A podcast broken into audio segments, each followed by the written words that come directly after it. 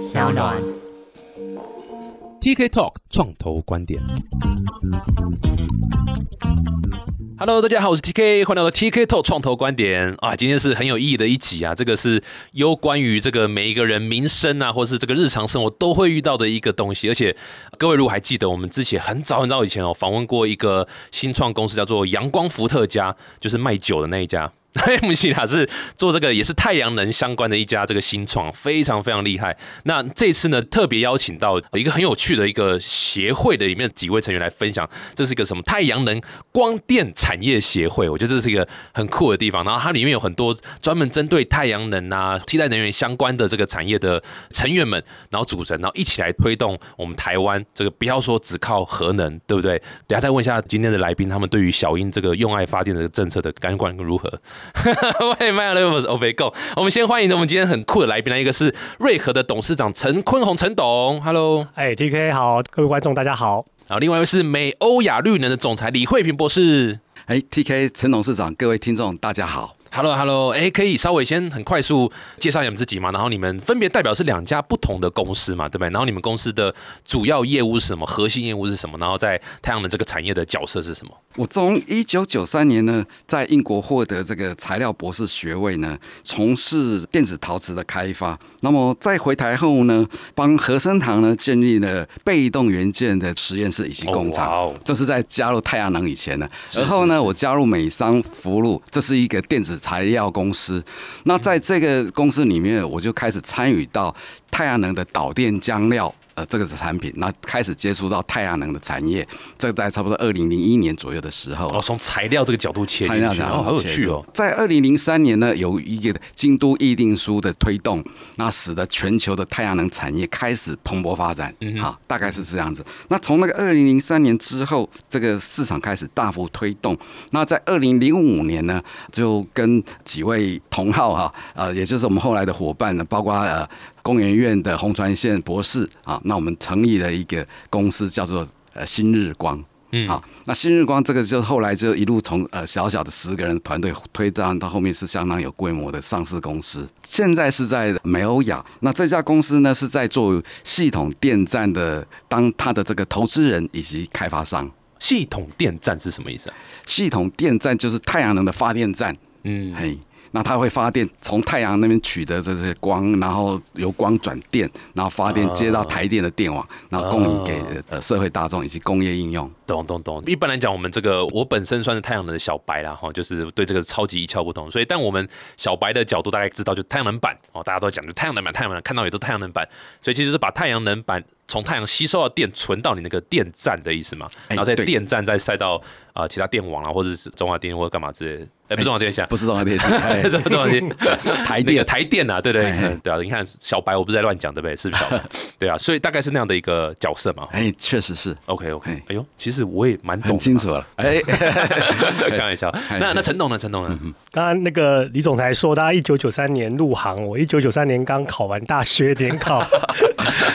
那我本科就是学做太阳能的啦，这是我一九九九年从清大毕业的时候，我的。这个专题论文就做太阳能，但是那时候其实台湾没有什么太阳能的产业哈，所以那时候我就在友达光电工作。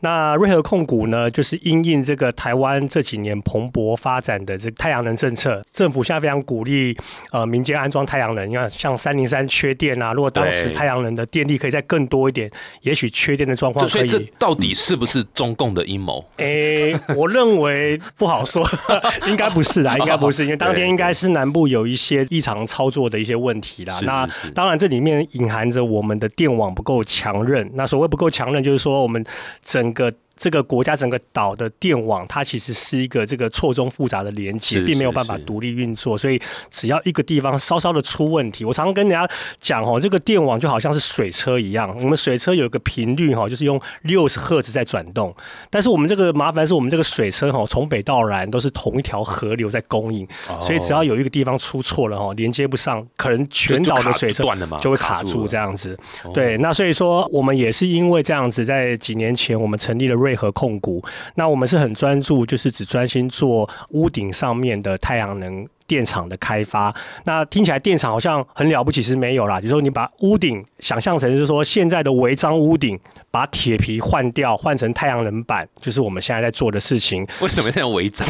呃，其实我们的屋顶很多都违章啊。你去中南部看，就是大家这个盖到六七楼，六七没有就 顶加啦，顶加。比方说这个拿出来，像我们三重五股很多顶加是用来出租套房什么之类的，对。所以我们现在做的事情其实跟违章建筑差不多。我们请的师傅也跟违章建筑的师傅差不多，他帮我们把这个钢骨盖起来，那我们把太阳能板放上去。所以我们现在做的事情就是想办法说服家家户户可以把他的顶楼，如果他没有违章的话。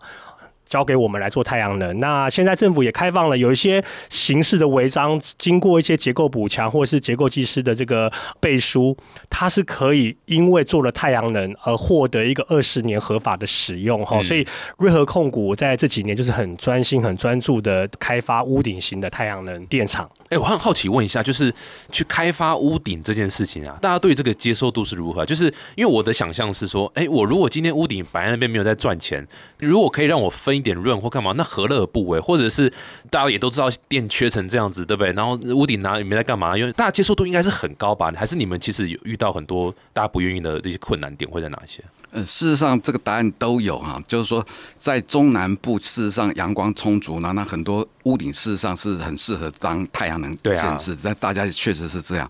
但现在在推动太阳能，反倒在北部，在特别是台北这些都会区，要推动太阳能，其实阻力是比较大。原因两个，一个就是说台北这个地方日照相对的比较差，但另外来讲呢，在屋顶，由于台北有很多高楼层建筑，那所以它这些高楼层建筑呢，呃，事实上也会遮阴，那造成发电效果不好。对。如果说现在以这些房屋来讲，都还有另外一个问题，就是公共建筑，你屋顶要盖，不是你一家一户同意。对啊，大楼这个要大楼管委会大家同意，所以这也要凝聚共识，也是要克服的一个难题。那除非是中南部很多是套厅一次哈。对啊。那当然是我自己决定，我想做的那个，只要地主发心，他们愿意做，那自然就可以做得到。嗯，李总应该也是那时候在找屋顶，哎，遇到一些困难啊，算了，好，我就直接自己买五十个透天厝了，这样子来做嘛，应该是这样的一个。有。曾经有这样的想法，后来发现自己的口袋还不够深。哦哦哦，是是是是，误会了，不好意思。不过我觉得这是的确是一个蛮重要的考虑点，因为其实要去做屋顶这个太阳能板，我相信大家应该也都会，我不知道这个有没有一个 term，就是说它的这个回报率或是回收率嘛。假设像呃日照是很差的哦，或者对不对？基隆我相信可能就比较少了吧，这边常常下雨啊什么之类的。你们通常考量这个地方适不适合盖太阳能板啊，或者这样发电，这个会有哪几个考量点呢？就如你所说的投报率，好，从我们投资人的角度在看这个事情的时候，第一个还是投报率。那太阳能的投资的特性，它是长期稳定的一个收入，哈。那它跟我们如果说做一般的创投 VC，它有很大的一个本质不一样。比如说我就是维持二十年，但是我收入都六到七趴，比如说了哈，嗯，呃，那这样的一个稳定收入，那扣掉我原先的这些租金啊，那这些管销成本，哎，那我可能固定每年都还有两 percent 左右的这个一到两 percent 的稳定收入，是。哎，那有些投资人他就是要这样，像我们公司大型的这些避险基金，他们就是要这样的一个标的，只要告诉我长期稳定，这个就是我们要的东西。对，那跟 VC 在这个地方就是很大的一个概念不一样。是啊，是啊，是啊，而且稳定其实某种程度也是因为政府支持嘛，对不对？因为政府是 guarantee，对不对？几十年的一个购买嘛，对不对？二十年，二十年的一个购买嘛，对，所以其实这也是，就是有点回到刚刚陈总讲，就是啊，我们政府也大力支持这个产业去推广。我觉得某种程度上，这也应该也是可以让这个从业人员在这中间可以推得更顺一点了。你们现在对于政府这样支持的状况下，还有没有什么是希望政府还可以再给你们多一点的鼓励或是支持的部分啊？譬如说，都不用扣任何税。对不对？然后员工不用缴劳健保，是不是不小心说出你们的心声？哎，哎，是啊，是从投资的角度，能够让我们看到更长期稳定的这个事情，是绝对是需要的。那么目前来讲，特别是属于大型地面型的电站这个部分，就是更需要有政府的一些政策支持，因为这些大型地面电站的推展的时候，常常遇到一些生态环境、社会的议题。那这些议题在每不同的县市会碰到不同的问题跟阻力，不同的乡镇也会有。不同的困扰，那这些都不是说一己之力能够马上可以克服的。是是，那这也是台湾现在在大力要推动太阳能，要急需要克服的问题对。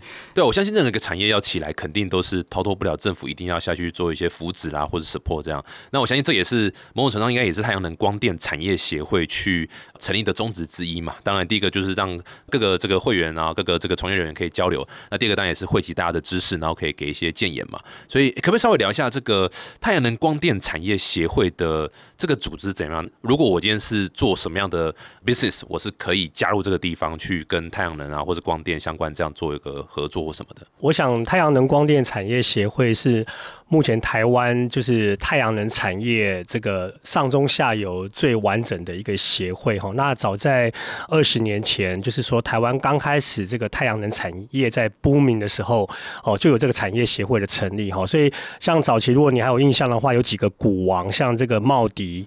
哦，嗯易通当时都是太阳能哦，那时候我还没出生，不好意思。哦，我也是，所以 都听说的，都听说而已没办法听说而已共谋其胜。对，哦，所以说产业协会其实从最上游的原物料，哈、一直到呃十年前政府开始有这个再生能源发展条例，鼓励下游的安装，所以到现在有很多我们自诩我们是这个台湾最强的屋顶水电工，哈、像我们这样的公司 也可以加入太阳能光电产业协会。所以太阳能光电产业协会不仅是台湾历史最悠久的一个协会，也是这个整个产业链从上。中下游到最后面的系统端，到现在产业协会甚至还有银行团的加入。哦，因为银行团也发现，就是说太阳能光电在台湾的政策支持下面，哈，它很像是商用不动产，也就是说，当一个电厂被开发出来，然后它能够呃顺利的被新建完成，那透过透过政府的政策支持，台电提供二十年保障的趸购收购的费率，那其实银行团也非常乐意支持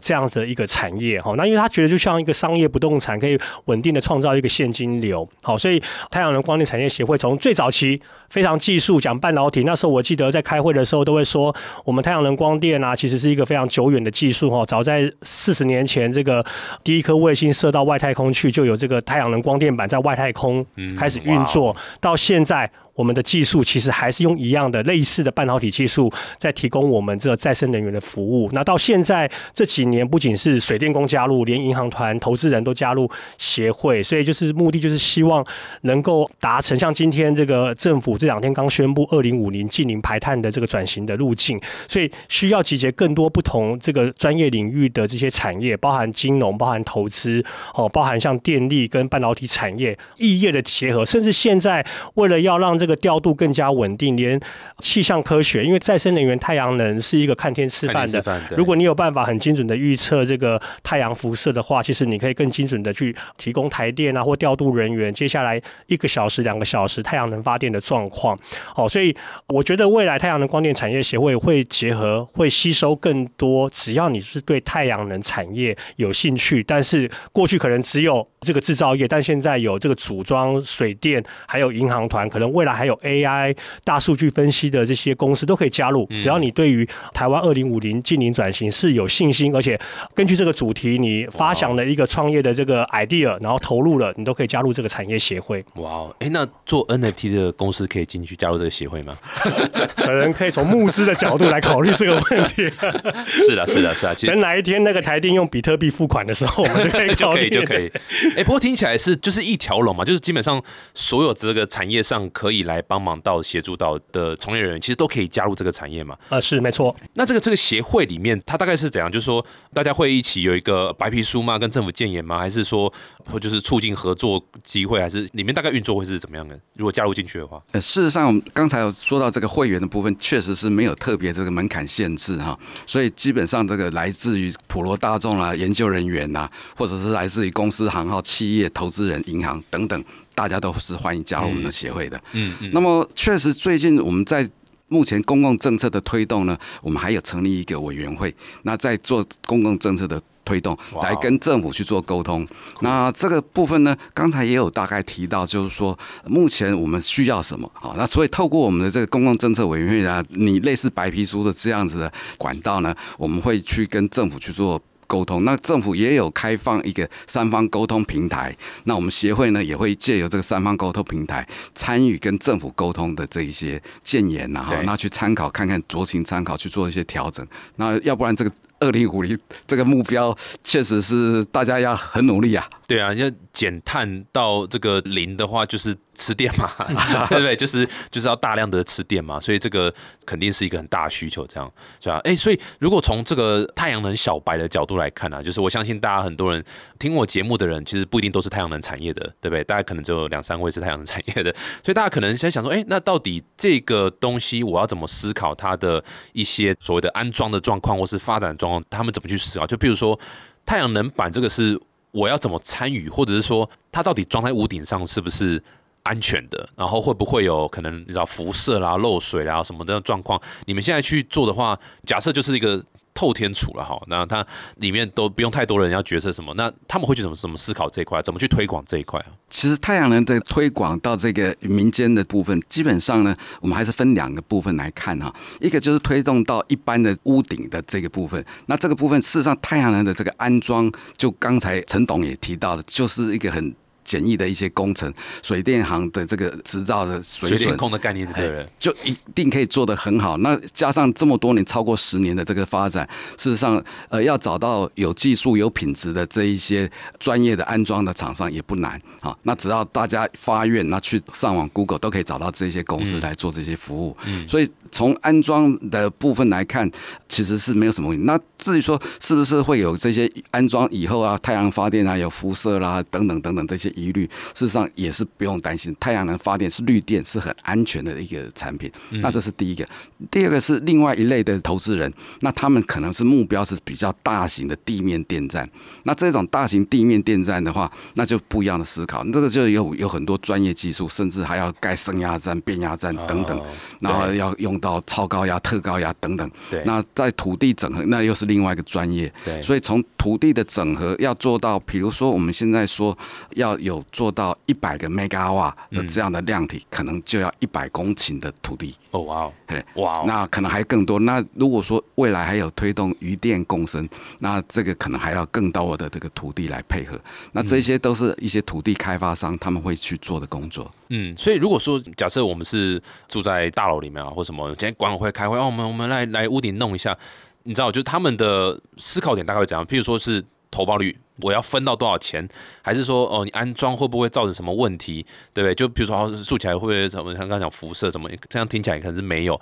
你们通常会去面对这样的一个客户吗？那他们的 no 的原因会是什么？那会不会是误解？这样想说可以可以让你们讲一下。我想政府开放这个太阳能的安装，大概也差不多有十一二年的时间了哈。那我记得刚开放的那一年，呃，我们第一座电厂是在这个彰化的海边。那我们去跟一个这个是养鸡的鸡舍的主人讲太阳能光电的时候，他会跟我们讲说，我人没有住在这个地方，我不需要太阳能。他把太阳能当成了太阳能要用的电，不是他把它当成太阳能热水器，因为那时候中南部哦，屋顶很多这种那个三九牌啊，什么太阳能热水器。哦，那经过一番解释，跟他讲说，没有，我们这个电哦是要这个卖给台电，然后你把屋顶给我哈，我这个卖给台电的钱，我分十趴给你。其实，在那个时间点，他根本听不下这些东西，因为对他们来讲，太阳能真的太遥远，太遥远了。所以在十多年前哦，我们在推广太阳。阳能，我们到后来都讲说哈，我帮你换屋顶。哦，因为那个鸡舍、猪舍的屋顶都很老旧嘛，有些是那种很破旧的石棉瓦，或是很破旧的铁皮，所以当时你没有办法说可以跟他完整的交代到底什么是太阳能，所以当时就帮他们换屋顶。所以那时候我记得我们在二零一二年、二零一三年的时候啊，人家都说我们是换铁皮的公司啊，哎，然后太阳能是后面的。那当然，你后面太阳能装上去，真的卖给台电，那真的有给他钱之后，他就知道哦，这个原来这个商业模式是长这个样子的。好，那接下来从呃刚刚李总裁也有提到，就是说进到都会区有很多违建的状态。那后来我们内政部营建署其实也开放违建可以做太阳能。那我们进到都会区开始跟民众在沟通太阳能的时候，在大概四五年前，普遍就是担心几个问题啦。第一个就是说你有没有辐射哦，因为毕竟你是这个。电子产品，哦，你有没有辐射？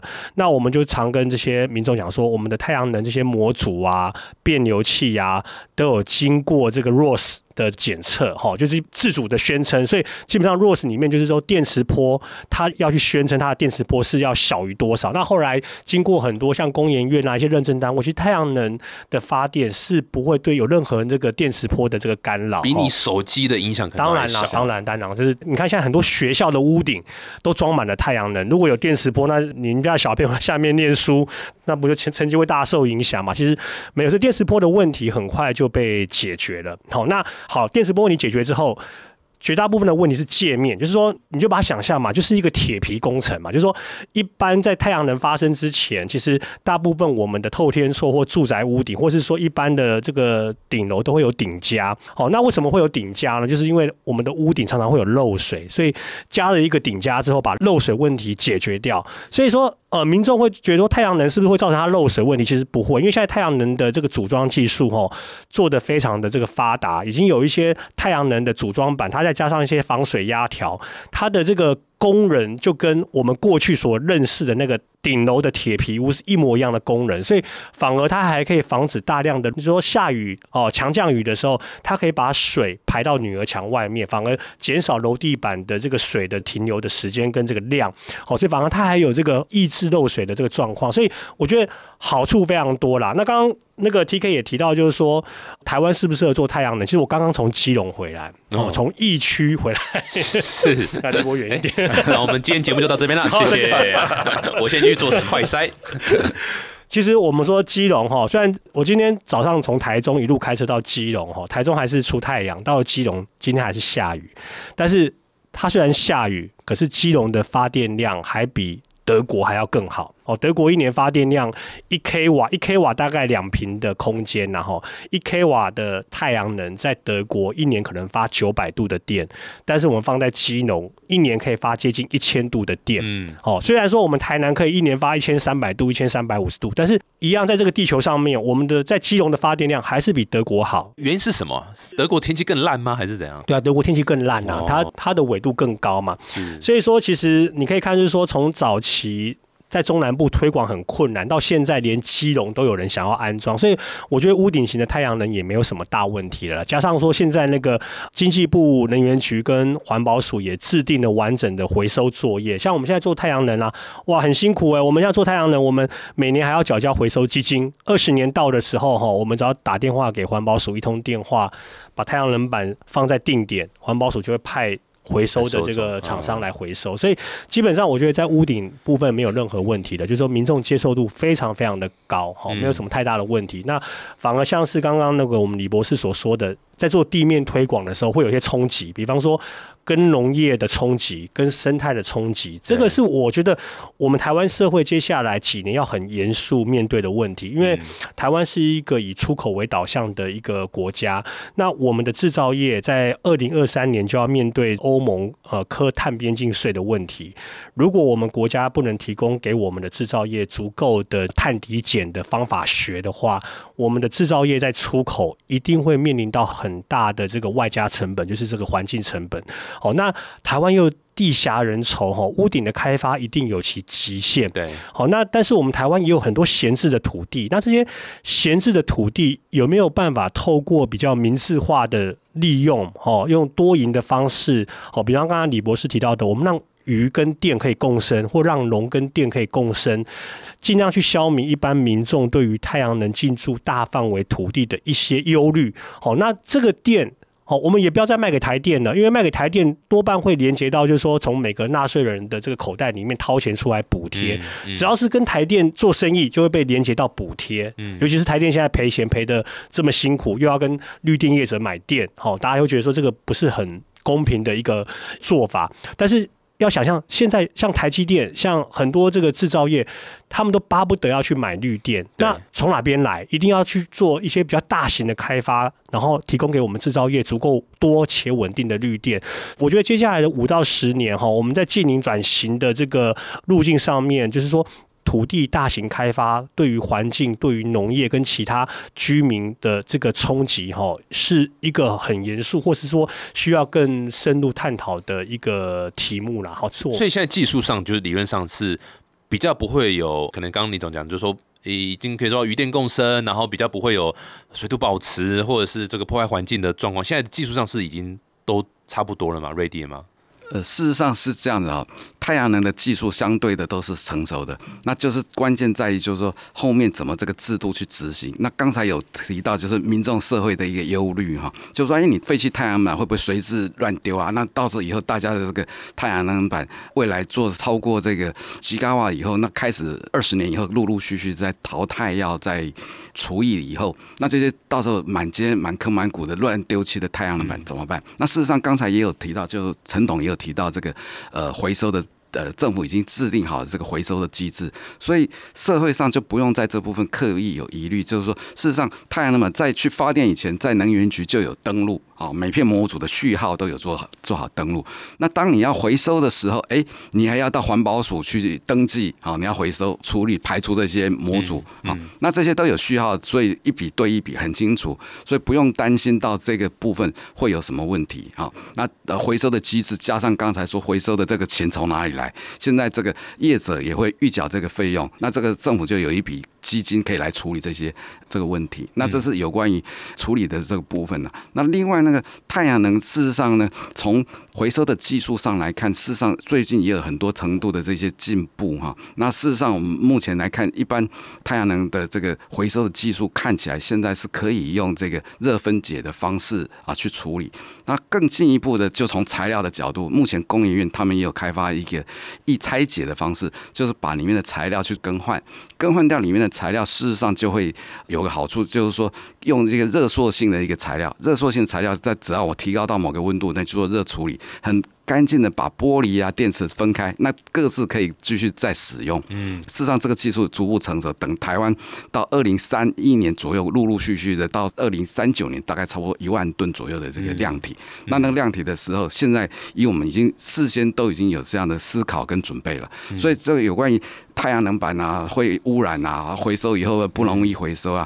那首先这个太阳能板模组本身它是经过认证的，我相信我们所有的模组厂商他都会去做认。认证安全检查，它里面的铅镉汞这些六价钴这些重金属的啊，这些东西是不是有在里面？事实上，这些都有有经过国际认证，都不会有问题。对。另外，我们太阳能板在操作上、使用上，特别刚才提到的余电共生，那特别就知道你在上面倾斜会不会有一些污染源会带下去，那造成我鱼池的这些污染。那这个部分呢，也不用担心。事实上，大家都很乐意啊，我们的太阳能的这些。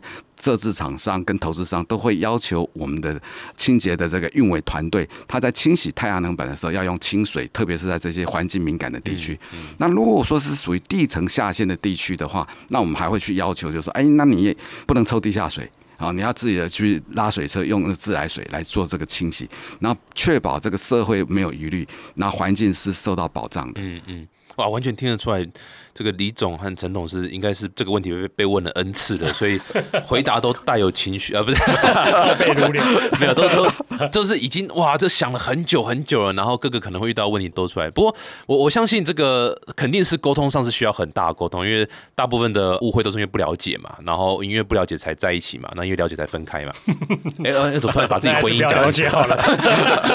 对，但就是沟通是很重要的，就是很多不懂会这样。那不过我觉得可能另外一个大家可能会有的。想法或是问题，就是说所谓的绿能哦，或者所谓替代能源，那不会只有太阳能一个嘛？那一定还有其他的。你们会不会有人遇到说啊，那为什么一定要太阳能，对不对？那为什么不要我们多做一些，对不对？其他的替代，你们怎么看啊？在这样的方向上，这样说好了。事实上，现在台湾的这个除了呃，我们称它叫做再生能源，再生能源。以再生能源的这个范围来讲呢，现在在台湾推动的主力呢，就是。太阳能跟风电哈，那我简单说明一下太阳能的这个优点呢。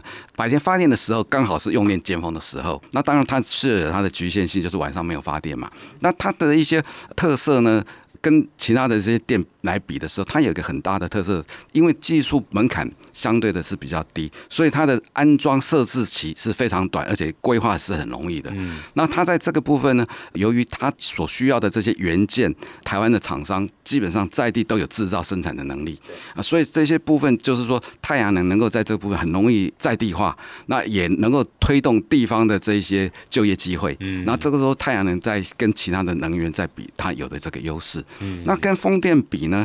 我个人看法就是说。确实，在某些地方会有一些竞争的哈。那特别是在一些乡镇，同时有太阳能，同时有风电，他们在馈线上面同时要用到同样一个变压站、升压站，这个时候可能升压站的这个馈线容量不足。不过这是属于短期，呃，时间长仍然是可以解决啊。就是一下子突然之间又有太阳又有风电的时候，有可能哈，那会有一些竞争。但是从全国上来看，也只有局限于几个乡镇会有这些问题哈。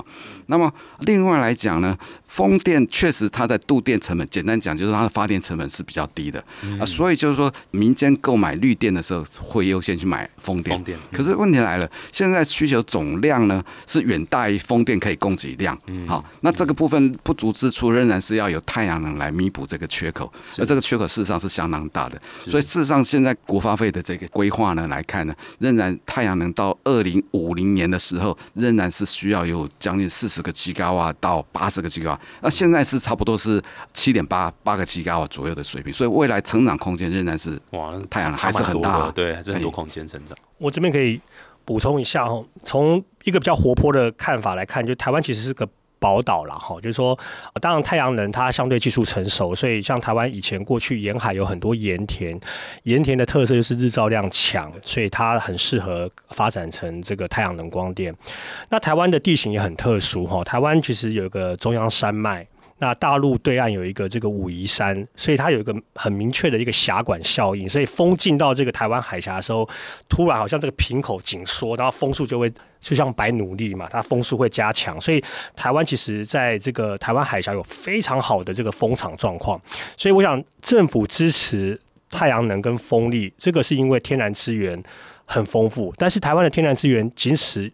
为止嘛，其实不是。台湾还有很丰富的地热资源，像我们很多去洗温泉，去台湾这个东台湾很多温泉，所以其实我们的地热发电，你看冰岛，冰岛它几乎是百分之百的再生能源，它就是积极的开发它的地热发电。没错。所以我是觉得说，我们光靠太阳能跟风力，其实不足以去稳定我们的电网。像地热发电，其实也应该要被积极探讨。然后还有什么呢？其实台湾的那个水利吼也很特殊。台湾因为它地形变化很快，就是从海拔三千多突然到平原，短短不到一百公里，所以台湾其实也很适合去开发小水利、微型水利的发电。因为有很多的灌溉沟渠，这个沟浚哈，它其实常年都有很丰沛的水在通过。那另外像。我们在讲说，像黑潮也有之前有一些团队在研究，像那个黑潮长期它是很稳定的这个潮流。那这个洋流发电，其实台湾在这个地理位置上面也很适合去发展洋流发电。那我为什么要讲这些呢？因为太阳能发电跟风力发电，它因为它有这个间歇性的问题，必须要有太阳才有电，要有风才有电。但我刚刚提到这些电力，比方说像地热发电。比方说像小水力发电，比方说像黑潮发电，它这些电力的来源，哈，它比较像是一个机载的电力，它是可预测，而且是持续都有的。所以我是觉得说，呃，希望看到未来的几年，我们的政府，包含像那个台电。对于其他类型的发电种类，哈，可以采取一种更像是类监理沙盒或这个比较开放状态的这个位纳，就是说试点让这些多样而且台湾本来就有的资源的发电能够更。百家齐鸣的借接，看能不能进到我们电网里面，然后提供更稳定的再生能源、更多样性的再生能源来源。所以稍微补充一下，这样听得出来，陈董应该也有加入这个地热呃产业协会。哦，他们不让我加入水水电产业协会，他们说我只会说不会做这样子。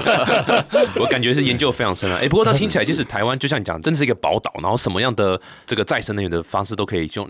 我好奇，就是从这种所谓再生能源的角度来看。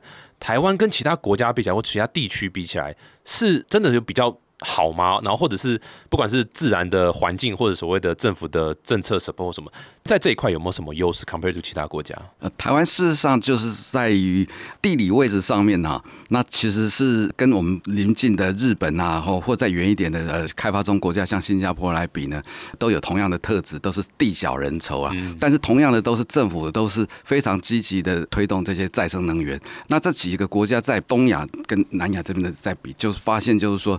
台湾的这个太阳能就是有一个优势啊哈，虽然就是说我们的。日照量没有新加坡的高，然后但是却比日本好很多。那我们这个整个太阳能的行业呢，在这个产业的发展过程当中，事实上我们在这边过去有很好的这个半导体的基础，人才也不缺，所以我们后来这个产业事实上发展的是非常快速。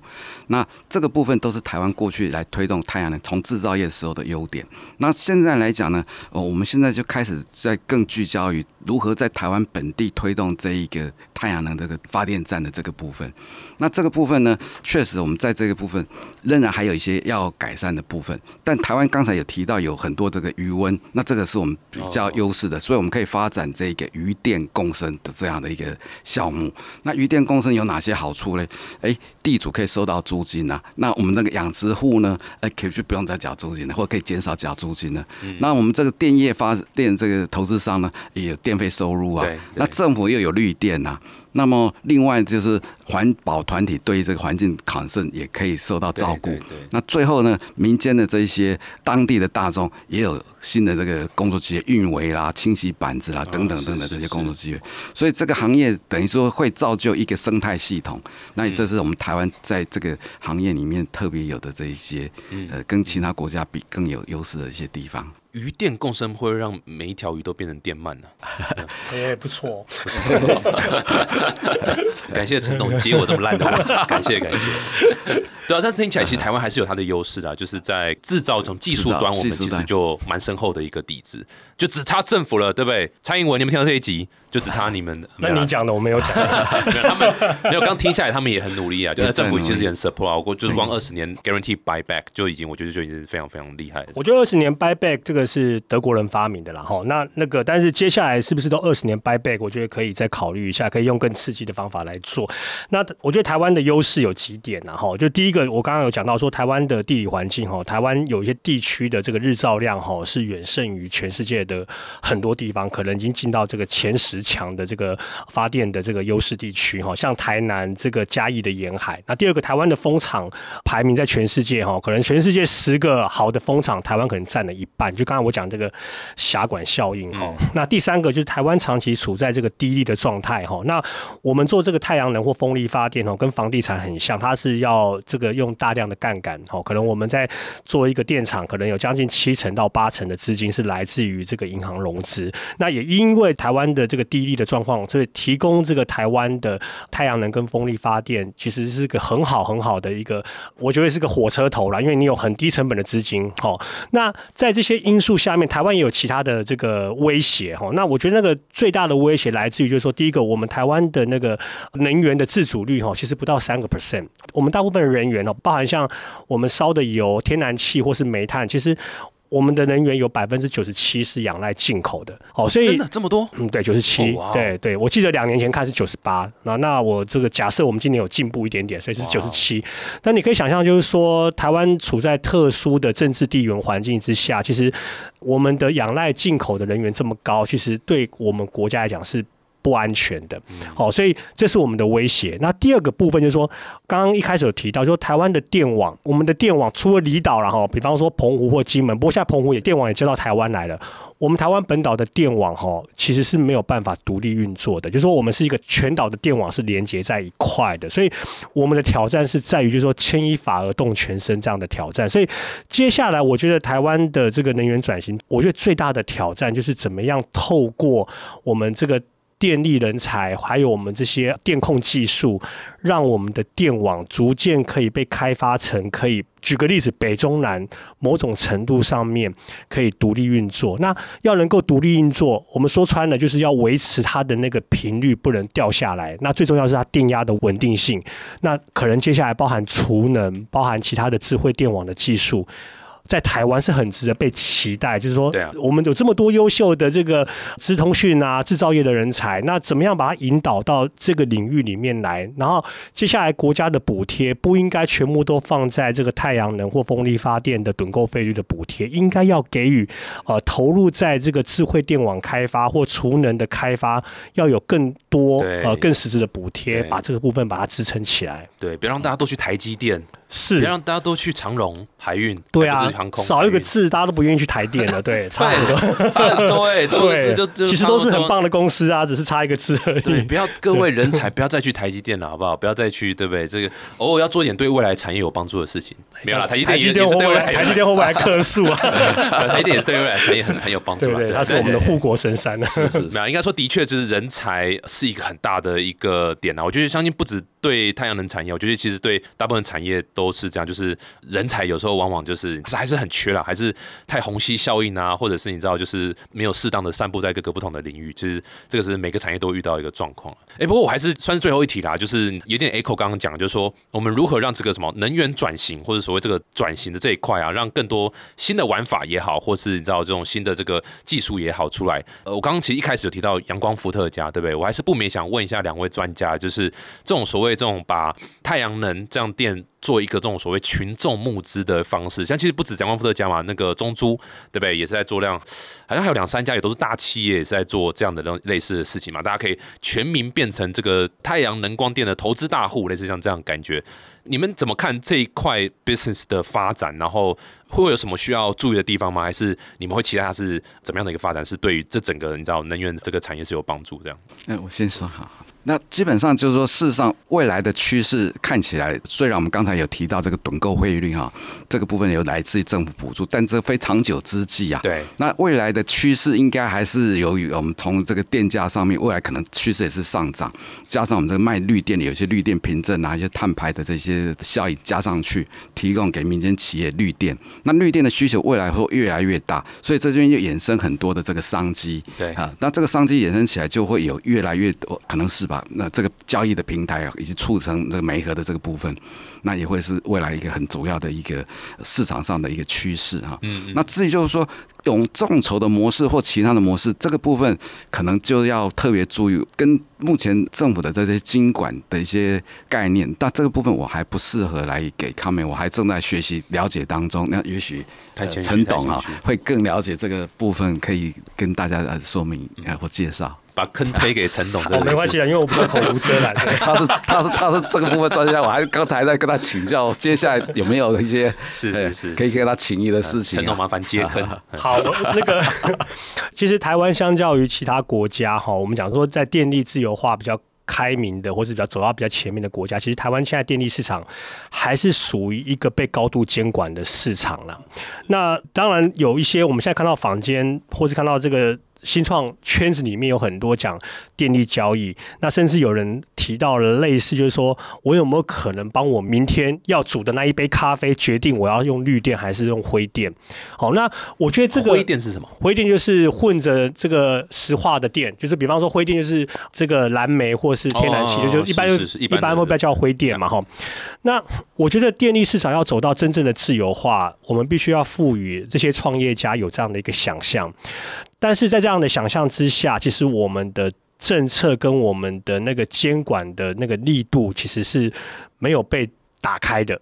那我觉得会让真正的新创的这些产业走得很辛苦。就比方说像阳光伏特加，我相信他们在前面几年这个鸭子划水在走的时候，可能压根都没有想到说，哎，这一两年大家在讨论这个众筹的时候，就会去 challenge 这些。新创可能会游走在这个金管会对于这个私募或公募的这个灰色地带，但我如果问我个人，我觉得对这些新创产业是非常不公平的一种对待啦，因为大家出自于善意，然后我觉得我们的社会以及我们现在要走向电业自由化，应该要有足够的勇气开放一个空间，让他们去冲撞看看，否则的话用。那个世代来思考电业自由化，未必能够满足下一个世代，因为我们这个台湾近零转型，我们讲二零五零年，可是现在制定政策的人未必都可以活到二零五零年。那我们要怎么样把这个近零转型这个环境交给下一代？我觉得我们应该要试着用年轻人的想法，就是说让每个人都可以选择他们的每一块钱，或者他们对于绿电的选择权有更有自主性。但是我必须很坦白的讲，以现在政策开放的状况，我们并没有看到那个自主性有出来。但是那个还没有出来之前，就扣了很多这些新创产业不必要的帽子，我觉得是没有必要。我觉得应该让他们去冲，让他们去冲撞，甚至去发现一些法规不是很合宜的地方，而不是。走到一个段落，就跟他们讲说，你这个可能有一些法律的风险或等等，这其实对新创是不公平，而且会让更多新创的团队会。担忧他可能走到一定程度被检讨的时候，他可能公司会走不下去哈，所以大概是我的看法。哇，所以就是完全认同我，你知道，就是某种程度上政府的角色当然也是是要保护一些这个投资人也好了，或者保护一些民众，但有时候真的是保护过头了，然后甚至有点杀鸡取卵，就是啊，我我先把所有人都当坏人，我都先惩罚你们，先不准你们做事情，然后就反而就是抑制了很多这种新的创新的发展啊，或什么的。这所以政府这块真的需要改善。我。这句话完全是 Kobe 陈董刚刚讲，不是我个人的意见，都是没有我没有讲这句话。刚从陈董那边听出来的的感觉，这样没有。但是我我其实个人也是非常同意啦，就是绑得越紧，其实这样这个创意是完全是被压住，就是非常非常可惜的，而且。呃，我觉得群众募资这一块的确是会有这种所谓可能呃，尽管会有什么的相关的一些眼睛在看，所以我我其实还蛮建议，就是说这种所谓太阳能相关的，或者所谓交易电相关的，我们全部都用 NFT 来走了。我觉得这可能是比较好，对 NFT 来走啊，对，因为那一块政府还还没有碰到，对，反正政府会去先管，不知道怎么碰这样子，对对对，先管群众募资，然后再管这个交易所，再管证券相关的，那对不对？所以。啊，糟糕！有创意，政府听到这一块，可能就 高度还有高度监 监听你的手机，太高度监听了。没有，这个这个今天很开心啊！这个邀请到两位专家，这个来分享一下太阳能产业。两位可不可以给这个不管是政府也好，或是想要也是想加入太阳能产业的这个伙伴们也好，有没有什么建议，或是有没有什么期许，或是鼓励的话，这样？未来来讲，太阳能行业在台湾仍然是有很大的市场成长空间，所以事实上这是可以当成一个事业，呃，也可以当成是一个置业。那像我们公司在这个部分呢，我们的公司的理念也就是在于这。就希望能够获利，但是同时也要做善事。那太阳能跟再生能源其实它就有这样的一个特质。那所以我们在看这个是以目前来看市场的未来是好的，是正向的。那以做这个事情也是有利于整个社会大众，对整个社会绿色能源这也是有贡献的。那所以我个人也是非常鼓励呃有志青年来参与我们这个绿色能源、太阳能以及再生能源啊啊这个部分。动算动算，听完想喊动算，怎么讲？我觉得我们的政府既然要走电业自由化，哈，那应该要更开放，把手放得更开一点。反正我们三零对反反正我们三零三都大跳电过了，还有什么不敢这个承受的呢？所以其实我们有很多看到很多新创的朋友在电力市场这条路走得很辛苦。对，那其实他们只是需要政府在某些法规面。更松绑，包含我刚刚讲到的，不管地热发电啊，或是小型水利发电，需要政府再多放开一点，他们就有多一点深入往前继续推进，或多一点勇气往前继续推进。所以我最后也期许我们的政府跟我们的业界，就是鼓足勇气继续往前冲啦！对，这真的是爱，真的需要勇气来面对流言蜚语。只要 你一个眼神肯定，没 有啊，但这是我听得出来，这是肺腑之言啊。那我其实也真的蛮期待，就是刚刚听下来，其实我比如说我一开始真的是太阳能的小白，我真的对这个很不懂。但刚整听下来，我觉得，哎，台湾其实在这一块是很有优势的，而且各位要达到刚才二零五零的这个零碳的是的这个目的。这个基本上是必然趋势。你说像现在车子，大家一定对不对？想买新车就先看电动车嘛，对啊。然后，然后你手机没电，人的那个人类金字塔最底下食物嘛，空气嘛，在上面是 WiFi 嘛，那再来是电嘛，对啊，对嘛。所以你你没有电，你什么都没有了嘛，对吧？所以基本上这是一个必然的一个很重要的一个必备品啊。而且刚讲什么台积电什么的，这个产业都是。